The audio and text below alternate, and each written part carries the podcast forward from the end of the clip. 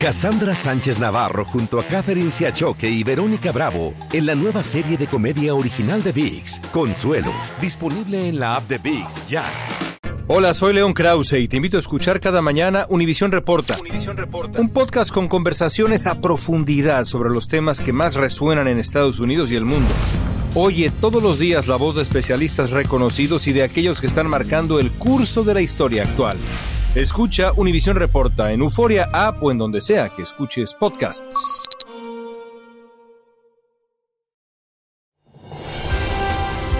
Hola, soy Jorge Ramos y a continuación escucharás el podcast del Noticiero Univisión. El programa de noticias de mayor impacto en la comunidad hispana de Estados Unidos. ¿Qué tal? Buenas noches. Algunas de las personas secuestradas por el grupo terrorista Hamas en Israel podrían regresar pronto a sus hogares. Israel, Estados Unidos y el grupo terrorista negocian un acuerdo para liberar a 50 mujeres y niños, esto a cambio de una pausa en la lucha armada y la excarcelación de tres prisioneros palestinos por cada rehén liberado. Los rehenes a los que pondrían libertad Hamas son de varias nacionalidades. Claudia Uceda tiene lo último. La expectativa es grande ante un posible acuerdo entre Israel y Hamas. 50 mujeres y niños serían liberados en Gaza a cambio de 150 prisioneros palestinos y cinco días de pausa en los combates. Diez rehenes serán liberados cada día. Hay la posibilidad de más liberaciones. En la lista está esta niña estadounidense de tres años, Abigail Edan, a la que tomaron como rehén después de ver cómo asesinaban a sus padres durante el ataque. On Friday is Abigail's fourth birthday, and that she should be home with her family and with her sister and brother. And she isn't right now. La Casa Blanca indicó que los rehenes liberados primero serán enviados de manera segura a Israel. Luego recibirán atención médica inmediata, porque muchos han estado retenidos en condiciones aborrecibles.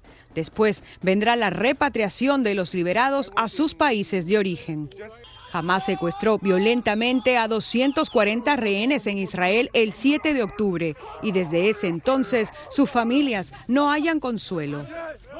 El primer ministro israelí afirmó que su primer objetivo es la eliminación de Hamas, su segundo, la liberación de los rehenes. Luego aseguró que el acuerdo para liberar a los rehenes no frenará su ofensiva.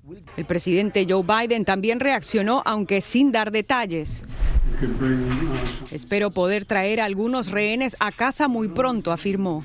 Jamás está perdiendo esta guerra, está perdiéndola mal, pero saben que cada rehén tiene un valor extraordinario.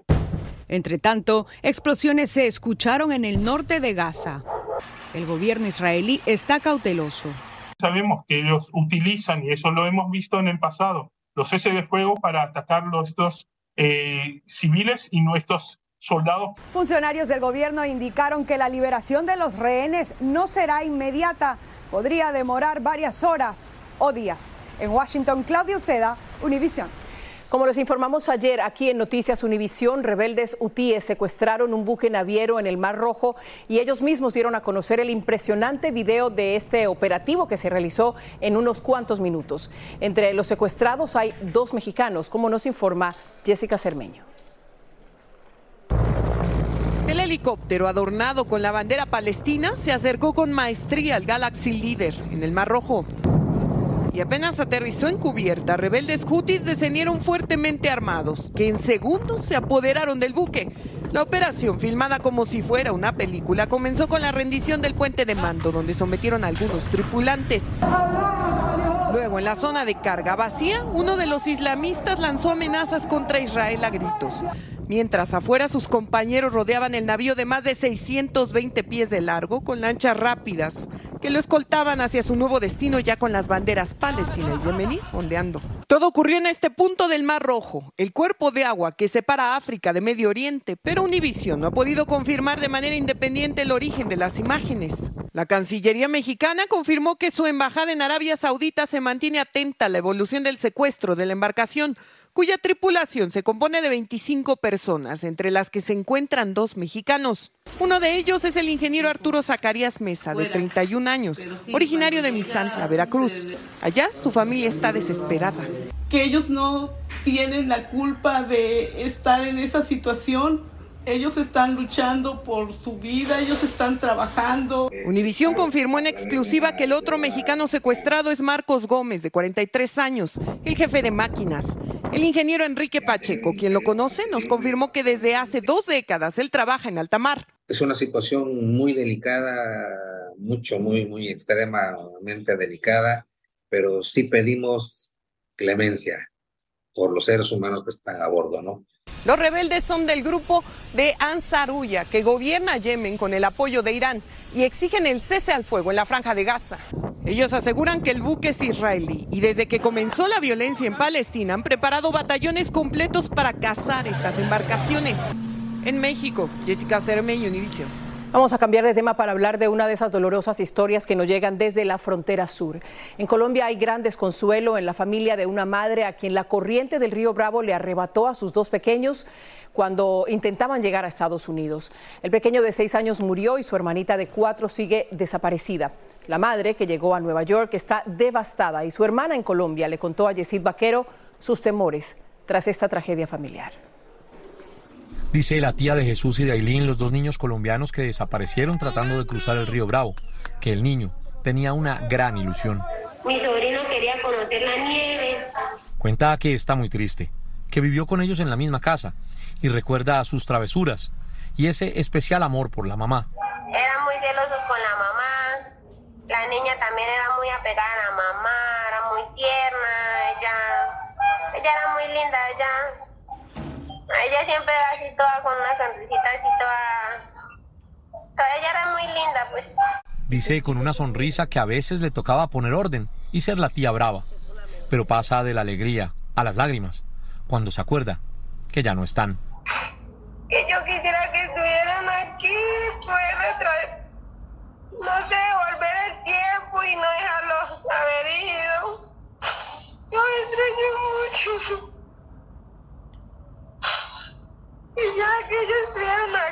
De la niña aún no se sabe nada. La mamá solo recuerda que las agarró duro y que alguien se colgó de ella y lo mismo le dijo a su hermana. También le aseguró que está viviendo una pesadilla, pero ella desde acá prefiere pensar que en el cielo los niños están mejor que en la tierra. Y que allá niños los tienen en un lugar muy lindo y están dejando de pasar necesidades y allá están bien. Y le envía un mensaje de fuerza a su hermana para que siga luchando, para que se quede en Estados Unidos, pues prefiere tenerla lejos, pero viva. Yulitza, la hermana de Jenny, ahora tiene una doble angustia, pues está de correría poniendo las denuncias ante las autoridades competentes en Colombia para proteger a su familia. De la niña prefiere no hablar, aunque se aferra a una pequeña esperanza y ante el dolor de haber perdido a sus sobrinos, prefiere seguir conservando a su hermana. En Bogotá, Colombia, Yesid Vaquero, Univisión. Triste situación para esta familia. Vamos a pasar a California. La patrulla de carreteras del estado dijo que Jesse Domínguez, un hispano que murió tras recibir disparos de un oficial, había tratado de atacar al uniformado con una pistola eléctrica. Familiares de Domínguez dijeron que quería ser actor y que tenía problemas mentales y de drogas. Desde Los Ángeles, Dulce Castellanos tiene detalles de este polémico caso. En medio de una autopista y luego de un forcejeo, un agente de la patrulla de caminos le disparó a un hombre identificado como Jesse Domínguez, de 34 años, quien murió en el hospital. La agencia policial informó que Domínguez caminaba por la autopista y el policía intentó convencerlo de que saliera de los carriles. Al negarse, el agente cerró la carretera y lo abordó. En un comunicado, la patrulla de caminos informó que durante la pelea el peatón logró coger una pistola eléctrica que tenía, activó el arma y la usó contra el policía. Y agregó que debido al temor que tuvo por su vida, el agente le disparó. Él tenía el derecho de, defenderse en ese momento, pero no tenía el derecho de asesinarlo y matarlo, continuar, continuar a disparar contra esa persona. Fuera de cámara, sus familiares expresaron estar devastados y sorprendidos, pues describen a Jesse como una persona amable cuyo deseo era convertirse en actor. Agregaron que sufría de una condición de salud mental y tenía una batalla con el abuso de sustancias. El agente fue puesto en licencia administrativa mientras el Departamento de Justicia de California investiga el tiroteo para determinar si el policía actuó apropiadamente. Ese caso los recuerda que sigue pasando estos problemas y porque no los encuentran responsables, no les hacen cargos contra ellos, es lo que pasa. En Los Ángeles, Dulce Castellanos, Univisión. Un juez de Los Ángeles decidió que el rapero ASAP Rocky deberá someterse a juicio. Se le acusa de dispararle a quien fuera su amigo y colaborador frente a un hotel de Hollywood en el 2021. El juez anunció su decisión durante una audiencia preliminar que duró día y medio. Previamente, el músico se había declarado no culpable de dos cargos de asalto y uso de un arma semiautomática. En Ohio, el FBI investiga los antecedentes del pistolero que hirió a cuatro personas en una tienda Walmart de Beaver Creek y luego se disparó con el mismo rifle. Quieren saber qué llevó a Benjamin Charles Jones a disparar contra tres mujeres y un hombre que hacían compras. Fue la segunda balacera fatal en la misma tienda en casi 10 años que se suma ya a la creciente lista de ataques y tiroteos en lugares públicos del país. Hola, les habla Jorge Ramos, soy inmigrante y periodista. Quiero invitarte a profundizar en los temas más relevantes y controversiales de la actualidad en el podcast llamado Contrapoder. Contrapoder. Descubre las diferentes voces de los protagonistas del momento con entrevistas a profundidad. Escucha el podcast Contrapoder en Euforia App y en todas las plataformas. Cassandra Sánchez Navarro junto a Catherine Siachoque y Verónica Bravo en la nueva serie de comedia original de VIX, Consuelo, disponible en la app de VIX ya. Gracias por seguir con nosotros en el podcast del Noticiero Univisión. Se pronostica que este festivo de Acción de Gracias va a romper récords de viajeros. La Agencia de Seguridad en el Transporte dice que solo hoy viajarán por avión 2.600.000 personas y el domingo 2.900.000. La Asociación de Automovilistas AAA proyecta que 55 millones de personas se movilizarán por carretera. Sin embargo, una tormenta podría frustrar los planes de muchos, como nos dice Peggy Carranza desde Newark, en Nueva Jersey.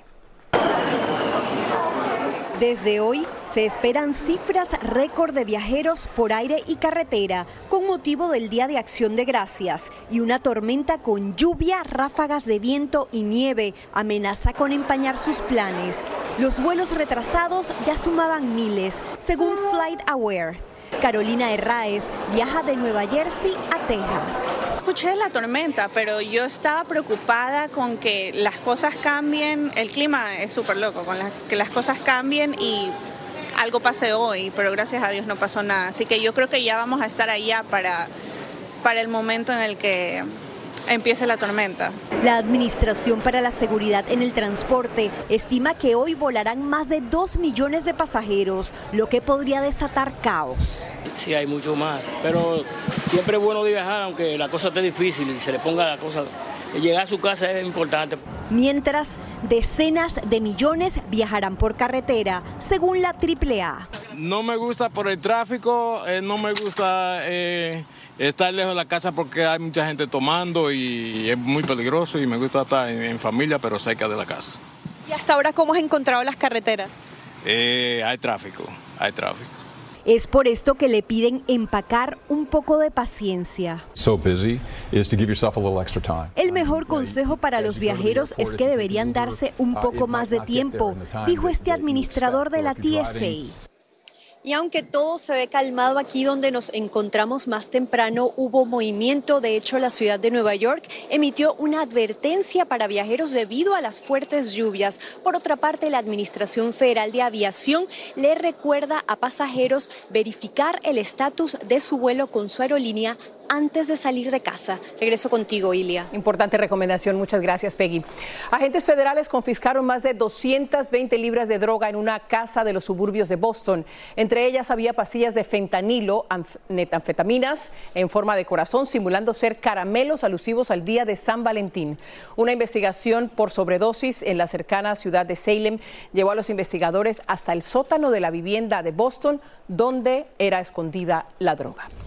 El presidente Biden instó al Congreso a que se incorpore a la lucha contra el tráfico de fentanilo hacia Estados Unidos. Les pidió a los congresistas que aprueben fondos adicionales para frenar el tráfico de esta peligrosa sustancia y también para mejorar los servicios para las personas que en la actualidad están luchando contra los efectos de esa droga. La enmienda 14 prohíbe que alguien que participó en una insurrección ocupe cargos públicos. El grupo que utilizó esa enmienda para intentar sacar a Donald Trump de la boleta presidencial de 2024 en Colorado apeló ante la Corte Suprema de ese estado a un fallo de una corte inferior. En ese fallo, una jueza había determinado el viernes que Trump participó en una insurrección el 6 de enero del 2021, pero que esa enmienda no se aplica a los presidentes. Un estudio asegura que la grasa abdominal puede tener una relación directa con la enfermedad de Alzheimer, sobre todo en personas de alrededor de los 50 años, y todo por culpa de una proteína. Lourdes del Río nos trae las opiniones de personas preocupadas y también de expertos. Otra razón para evitar esas libritas de más. Nuevo estudio revela que la inflamación causada por la grasa abdominal puede estar relacionada con el Alzheimer décadas antes de que comiencen los síntomas. A Daniel Pagán Díaz la noticia no le cayó muy bien. Y preocupa mucho, obviamente, por la salud. Yo estoy medio gordito, pero a veces me va la mente también, pero son, yo creo que son más por problemas. No por demencia. no por demencia como tal. Pero te preocuparía que a largo plazo pudiera ocurrir, hablando Oh, del defini- estudio. Definitivamente. ¿Pero qué tiene que ver la grasa con el cerebro? Mucho, según este neurólogo. ¿Por qué? Porque el Alzheimer está asociado con unas proteínas que son parte de la grasa y también con unos factores de inflamación. Entonces el cerebro se mantiene crónicamente inflamado y por eso se puede volver mucho más vulnerable para el Alzheimer. Ya se sabía que a medida que aumenta el tamaño del abdomen, los centros de memoria en el cerebro se hacen más pequeños. Lo nuevo es que ya no se trataría solo de personas obesas. Y especialmente es esta obesidad oculta, que es el flaco o el que no está gordo realmente, que no se ve gordo, pero que está acumulando grasa en el estómago y en los órganos que tiene el abdomen. El estudio reveló que las personas de entre 40 y 50 años con una mayor cantidad de grasa abdominal oculta tienen una mayor cantidad de una proteína anormal llamada amiloide, que se encuentra en un lugar del cerebro donde comienza el Alzheimer. Obviamente la grasa abdominal es- no es buena para nadie, así que hay que cuidarse y lo voy a empezar a hacer. Ahora que ya sé que da da Alzheimer, obviamente con mayor razón. Otra razón más para estar Por en forma. supuesto. Muchas gracias por informarme también. También se recomienda dormir lo suficiente. Las personas que duermen menos de 6 horas al día tienen mayores niveles de amiloide en el cerebro. La buena noticia de estudios como este y de otros similares es que cada vez nos ofrecen más herramientas, nos dan más información para establecer protocolos preventivos que puedan evitar males mayores, como la demencia, por ejemplo. En Miami, Florida, Luz desde el Río, Univisión. Más de 500 empleados de la empresa OpenAI amenazaron con renunciar si la junta directiva que despidió al director ejecutivo Sam Altman no lo vuelve a contratar. De hecho, pidieron la renuncia de la junta directiva que despidió a Altman con el argumento de que era demasiado agresivo al desarrollar la inteligencia artificial. Microsoft ya contrató a Altman para que lidere su nuevo grupo en este tema. Y en más de tecnología, Google lanzó una nueva herramienta para consumidores que prefieren hacer las compras en sus áreas y apoyar a las pequeñas empresas. La herramienta ayuda a los compradores a encontrar productos ofrecidos en línea por minoristas locales que se identifican como pequeñas empresas. Incluye marcas de comercio electrónico y también vendedores de mercados como eBay y Etsy. Las ventas de vivienda cayeron en octubre y permanecen en su nivel más bajo en los últimos 13 años. Los precios subieron por cuarto mes consecutivo porque aumentaron las tasas de interés y hay pocas viviendas a la venta. La Asociación Nacional de Agentes Inmobiliarios dice que el precio promedio de las viviendas es de casi 392 mil dólares. Esto es un 3% más que hace un año. Vamos a la India, donde equipos de rescate instalaron una segunda tubería para dar alimento y medicinas a otros y otros artículos a 41 obreros que están atrapados en un túnel que se derrumbó hace ya 10 días. La tubería de 6 pulgadas de diámetro y 170 pies atraviesa los escombros del túnel que se desplomó cuando los obreros realizaban labores de construcción. Se desconoce la causa de este desplome, pero esa región es propensa a terremotos, a deslaves y a inundaciones.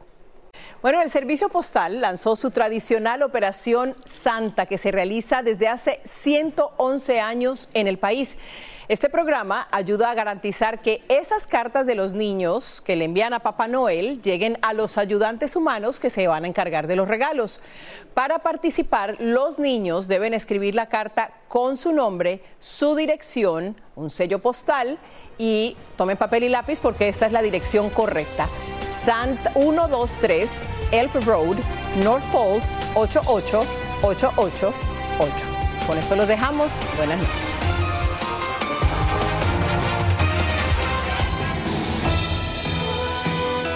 Así termina el episodio de hoy del podcast del Noticiero Univisión. Como siempre, gracias por escucharnos.